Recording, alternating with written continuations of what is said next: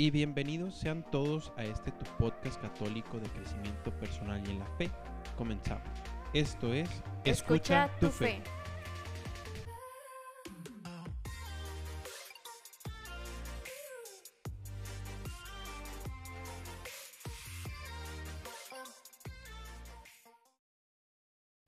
Bienvenidos una vez más a este tu podcast católico en el que puedes recurrir cada que tengas dudas.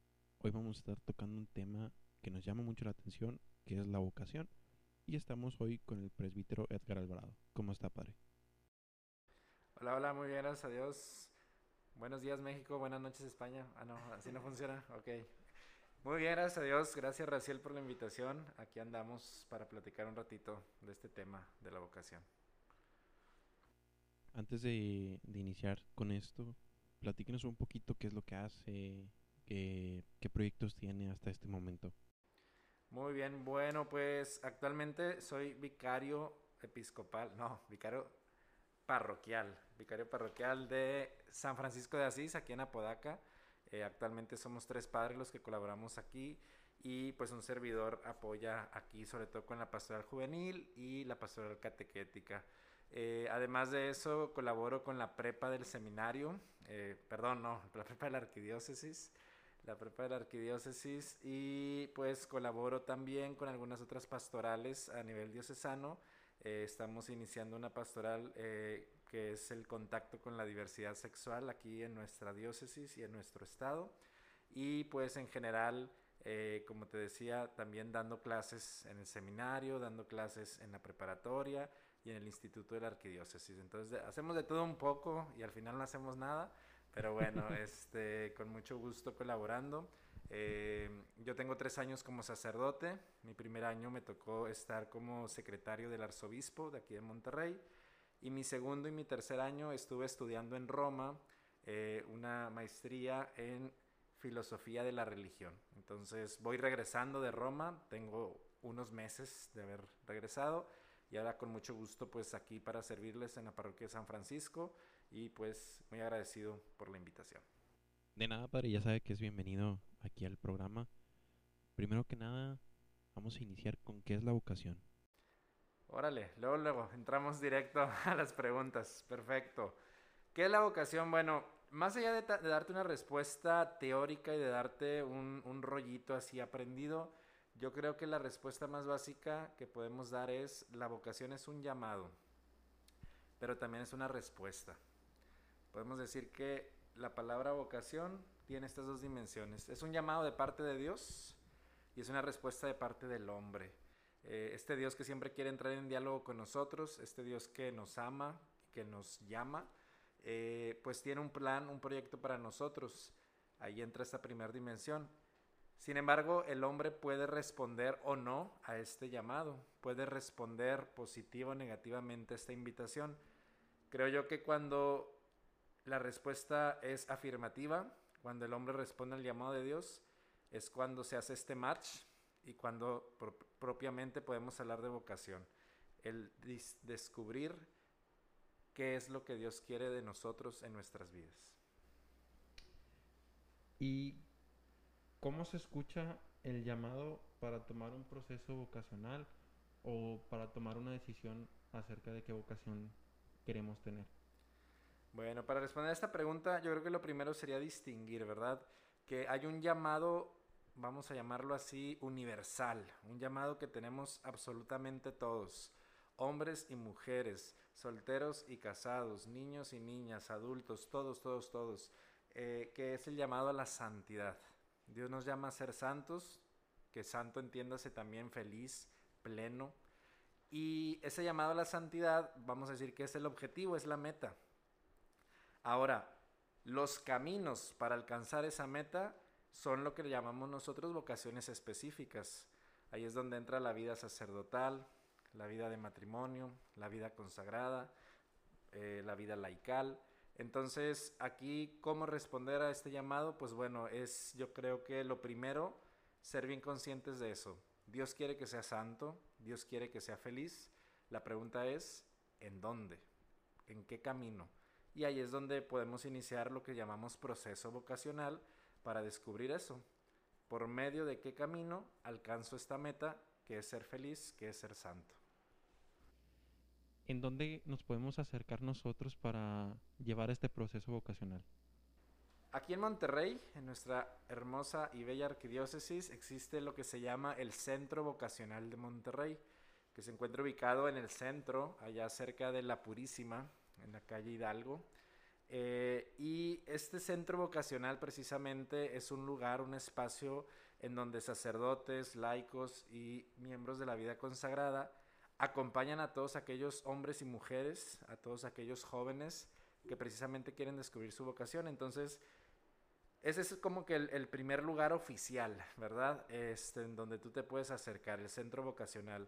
Pero obviamente, tú que nos escuchas, eh, puedes acercarte también al sacerdote de tu parroquia, puedes acercarte a algún grupo parroquial para que también pues te empiecen a dar algunas pautas de reflexión.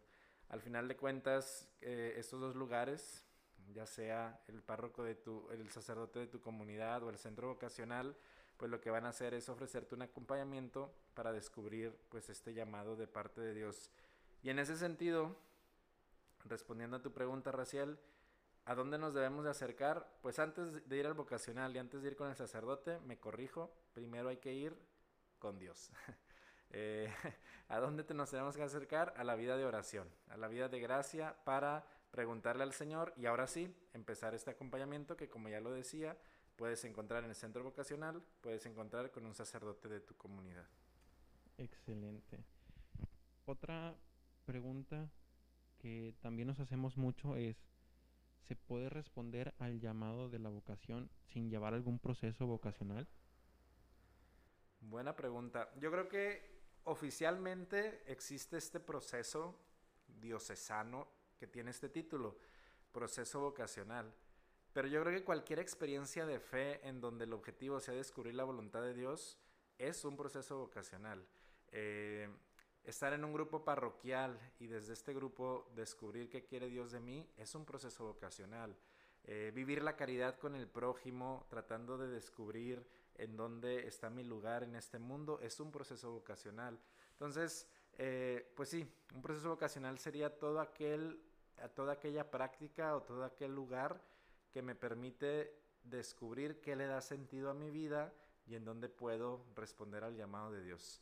Insisto, en el centro vocacional hay acompañantes que han estudiado y que conocen del tema. Acompañantes que te van a dar pautas concretas por medio de entrevistas personales, por medio de retiros comunitarios y que te van a ir mostrando pues precisamente pistas para que al final tú puedas decir, ah, este es mi camino, este es mi lugar. Pero no es exclusivo. Tú con un acompañamiento personal, con tu oración diaria y con la vivencia de la caridad, también puedes descubrir el llamado de Dios. De hecho, eh, teológicamente hablando, siempre se habla en la vocación de tres lugares en donde podemos escuchar la voz de Dios o donde podemos descubrir nuestro llamado. El primer lugar teológico es la Eucaristía. Acercarnos a Jesús en la misa eh, y comulgarlo, recibirlo, pues nos va a poder dar claridad para descubrir el llamado de Dios. Segundo lugar, la Sagrada Escritura. Escuchar su palabra, escuchar su mensaje, pues nos va a ayudar a disipar muchas dudas y muchas inquietudes. Y el tercer lugar teológico donde podemos encontrarnos con Dios y descubrir nuestro llamado es el amor al prójimo. Es el encuentro sobre todo con el más necesitado, con el que más sufre. Porque allí, en estos tres lugares, podemos darle sentido a nuestra vida y podemos, y podemos responder a esta pregunta, ¿verdad? De, pues, ¿qué quiere Dios de mí? Otra pregunta que puede sonar un poquito difícil es, ¿cómo podemos mantenernos nosotros fieles en momentos de crisis de vocación? Muy bien, muy buena pregunta. Yo creo que el primer paso, y esto lo hablo desde una experiencia muy personal, porque tal vez otra persona te pueda dar una respuesta diferente. Eh, para mantenernos fieles, a ver, ¿cómo era la pregunta de nuevo? ¿Cómo podemos mantenernos fieles a Dios en medio de un momento de crisis? Muy bien. Para mantenernos fieles a Dios, yo creo que primero hay que aprender a ser fieles a nosotros mismos. Cuando aprendemos a ser fieles a nuestra identidad, a nuestros valores, a nuestro ser hijos de Dios, va a ser más fácil poder ser fiel al llamado del Señor. Cuando nos traicionamos a nosotros mismos, es cuando va a ser más fácil traicionar también la confianza de aquel que nos llama a seguirlo. Eh, en este sentido, pues es importante, como dice San Ignacio de Loyola, que en tiempos de crisis no tomemos decisiones importantes. Eh, en tiempos de crisis no dejarnos llevar eh, por el impulso, porque a lo mejor yo estoy pasando ahorita por un momento triste, por un momento difícil, y entonces tomo decisiones de las cuales después me puedo arrepentir. Decisiones que fueron movidas por la tristeza, que fueron movidas por el enojo, y que cuando pasa el tiempo digo, chin, este, no debí de haber decidido eso. Entonces, en tiempos de crisis, mejor no dejar, no tomar decisiones. Mejor dejar que las cosas se serenen, mejor dejar que las cosas se tranquilicen. Y una vez que todo esté más en calma, ahora sí con la mente despejada y con una visión más completa, tomar decisiones que realmente pues no nos arrepintamos y que realmente nos ayuden a responder al llamado de Dios. Pero pues en síntesis yo te diría eso, ¿verdad? Eh, ser fiel a nosotros mismos, no tomar decisiones en tiempo de crisis y tomarte fuertemente de la mano del Señor. A veces la tentación es cuando más crisis experimento, más me quiero alejar. Y no, al revés. Más crisis tengo, más oración. Más crisis, más vida de gracia. Más crisis, más encuentro con el Señor. De hecho, concuerdo algo con usted de lo que dice, de que en, tiempos de crisis tendemos más a, alejarnos. Y en mi experiencia personal, cuando he tenido esos, alejamientos de, Dios, siento un vacío y aparte algo que te llama a volver.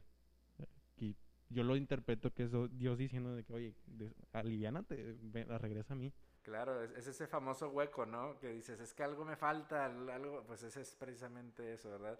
Y la primera tentación es esa, eh, alejarme, hacerme un lado, decir no vale la pena, y no, al contrario, este, yo ya te lo decía, en estos tres lugares es donde vamos a encontrar ese equilibrio, en la Eucaristía, en la Sagrada Escritura y en el amor al prójimo.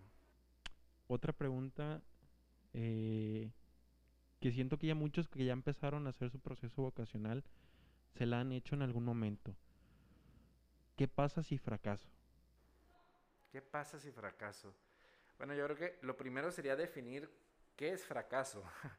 Yo creo que el mundo nos ha vendido la idea de que fracasar es no cumplir las expectativas de otros.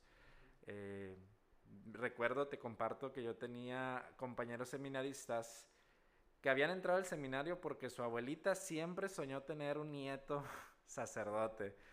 Y pues pobrecitos estaban en seminario frustrados, tristes, este, hasta que ellos mismos descubrieron pues que ese no era su lugar. Y es que llenar las expectativas de otros pues nunca nos va a llenar a nosotros plenamente, nunca nos va a dar un sentido. Entonces, eh, fracasar, yo creo que eh, habría que purificar esa palabra. El único fracaso real en esta vida, como lo dijo alguna vez San Juan Pablo II, es no ser santos. Entonces, más allá de si entro al seminario y después me salgo, si inicio una relación y después termina, si entro como consagrado, consagrada y después descubro que no es lo mío, yo no lo llamaría fracaso, lo llamaría aprendizaje. Lo que sí sería un fracaso es no alcanzar la santidad, porque para ir al cielo hay que ser santos. Y si no logramos esto en vida, como dijo Juan Pablo II, ese sí sería un verdadero fracaso, una verdadera tragedia. Qué buen punto porque tocó el episodio anterior que hablábamos que toca la, la santidad. Este, algún tip que nos quisiera dar usted para esos jóvenes que tenemos miedo de aventarnos a vivir un proceso vocacional o a tomar una vocación por miedo a lo que nuestros papás puedan pensar o lo que la gente diga. Claro. Primero, quítate los prejuicios. Eh, ir a hacer el proceso vocacional no significa que te vas a quedar de monjita, no significa que te vas a quedar a vivir en el seminario, no. Significa que vas a descubrir qué quiere Dios de ti. Y en el proceso vocacional hay mucho respeto por la libertad y los procesos de cada persona. En el, proceso vocacional no te van a estar diciendo, métete al seminario, métete al seminario. No, no te van a hacer coco wash, no, al contrario. Te van a decir, mira, esta es la vida matrimonial, esta es la vida laical, esta es la vida sacerdotal. Cada una implica esto, cada una tiene este reto. Elige, descubre qué quiere Dios de ti. Entonces, el primer tip o el primer consejo sería ese, quítate los prejuicios. Eh, no tengas miedo de lanzarte, no tengas miedo de descubrir, porque aquí lo que está en juego, Raciel, es el sentido de nuestra vida, porque la vocación no es una profesión, no es como escoger, ah, a qué prepa entro, o a qué universidad, o de qué voy a trabajar, no, es en dónde voy a encontrar el sentido de mi existencia. Entonces, la vocación es algo más profundo porque la profesión será parte de esa vocación, por ejemplo, en los matrimonios, en los laicos, ¿verdad? Que desde su trabajo pues pueden llevar e instaurar el reino de Dios. Pero el punto aquí es entonces, eh, pues quitarnos ese prejuicio, lanzarnos y poder responder al llamado de Dios para, para encontrar pues esa felicidad. Algo que le quiera decir usted a los jóvenes, eh, pues ya sabemos que en estos momentos estamos pasando algo difícil porque pues, estamos en, en pandemia. Cabe recalcar que estamos con cubrebocas y, y a distancia. Con Susana a distancia. Y, pero siento que en estos momentos ocupamos un, un llamado que nos ayuda a reflexionar también porque a muchos nos está afectando el, el estar encerrados casi todo el tiempo. Claro. Eh, yo lo primero que diría es, aprende a redescubrir tu espiritualidad. Yo sé que muchos de los que nos escuchan están acostumbrados a limitar su espiritualidad al templo, ir a misa, estar en los grupos, eh, venir al Santísimo. Y claro, aquí en el templo pues, pues está Dios, ¿verdad? Pero también está en tu casa. También desde tu hogar tú ahorita puedes orar, puedes entrar en diálogo con Él y puedes realmente relacionarte y tener pues momentos de intimidad con Dios. Entonces, eh, eh, desde tu casa puedes leer la Biblia, desde tu casa puedes rezar el rosario, desde tu casa puedes hacer el bien por tu prójimo, que ahorita el prójimo más prójimo es la familia. Yo sé que muchos ya a lo mejor ya no aguantamos, ¿verdad? La familia, ya, lo que queremos es ver otras caras, pero ahí está el reto también, ¿verdad? También tu familia es tu prójimo y si tú te sientes encerrado, pues no eres el único, también tus papás, también tus hermanos. Entonces, eh, yo lo que diría es, transforma tu hogar en una iglesia doméstica. Este concepto también que, que proponen muchos documentos del magisterio. Una iglesia doméstica, que tu hogar sea realmente un ambiente donde lo que normalmente encuentras en el templo lo puedas encontrar en tu casa. Paz, tranquilidad, momento de oración, momento de diálogo, etc. Entonces, pues yo diría eso. Trata de transformar tu hogar en un lugar sagrado y trata pues de aprovechar el tiempo, ¿verdad? Aprovechar el tiempo para, para estudiar, para hacer ejercicio, para descansar, para hacer oración, para convivir. En el sano equilibrio, creo que yo que está la respuesta. Otra cosa que se me estaba pasando que me interesa mucho saber, y tal vez a la gente también, diga una figura que para usted fue un gran ejemplo para su vocación y la decisión que tomó. Sí, fíjate que tuve dos figuras Em, sacerdotales concretamente, que eran los padres de cuando yo era monaguillo, allá en una parroquia, de hecho cercana de aquí, eh, la parroquia de Cristo Buen Pastor. Saludos a toda la raza de los fresnos y la enramada, por cierto. este, yo empiezo siendo monaguillo, aparte era niño misionero, era un grupo ahí de adolescentes y fui tarcicio de la adoración nocturna. Entonces, eh, en estos tres grupos, pues yo era muy feliz y ahí fui descubriendo mi vocación. Y hubo dos figuras sacerdotales, el padre Mariano Rincón, que también está aquí cerquita en la parroquia Santa Clara, es parroquia vecina. Saludos, padre Mariano, donde quiera que estés. Y otro sacerdote que años después dejó el ministerio. Entonces, tanto uno como otro eran personas muy diferentes. El padre Mariano más serio, el padre, eh, el otro sacerdote un poco pues más joven, más alegre, pero las dos figuras me llamaban mucho la atención, o sea, y lo que tenían en común ellos dos es que eran felices. Entonces eso fue la primera cosa que yo dije, oye, yo también quiero ser feliz. Y hubo un seminarista, que después se salió del seminario, que fue el que me invitó precisamente a iniciar mi proceso vocacional y posteriormente pues a entrar al seminario. Y aunque este sacerdote y este seminarista no continuaron sus caminos, al final ellos también descubrieron que Dios tenía otro plan para ellos y ahorita actualmente pues están tratando de ser felices y están tratando de ser fieles a Dios.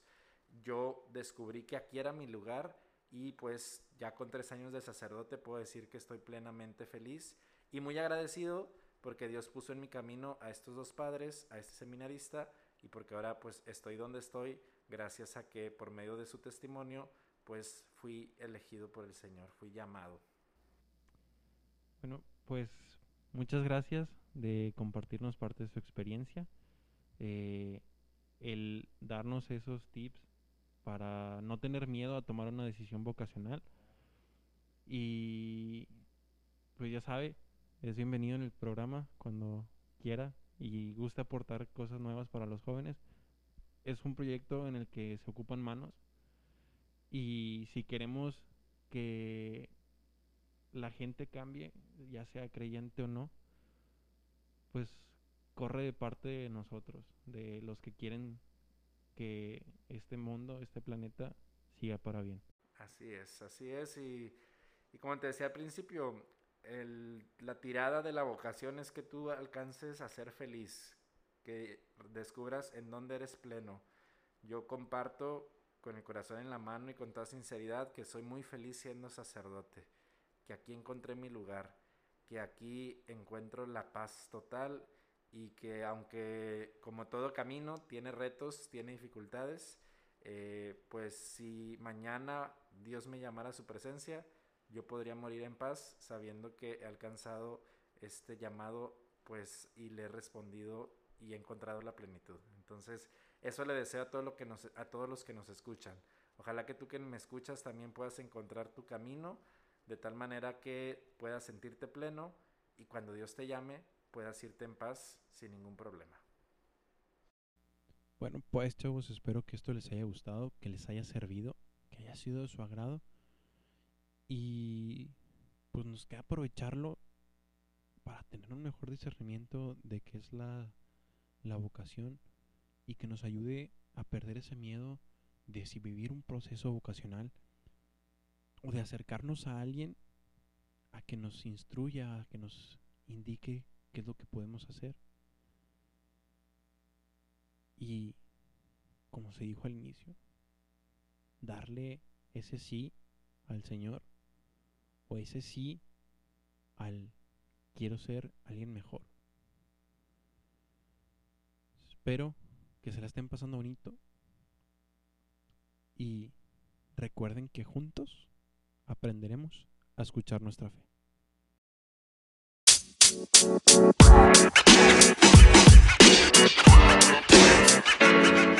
man. You know, man.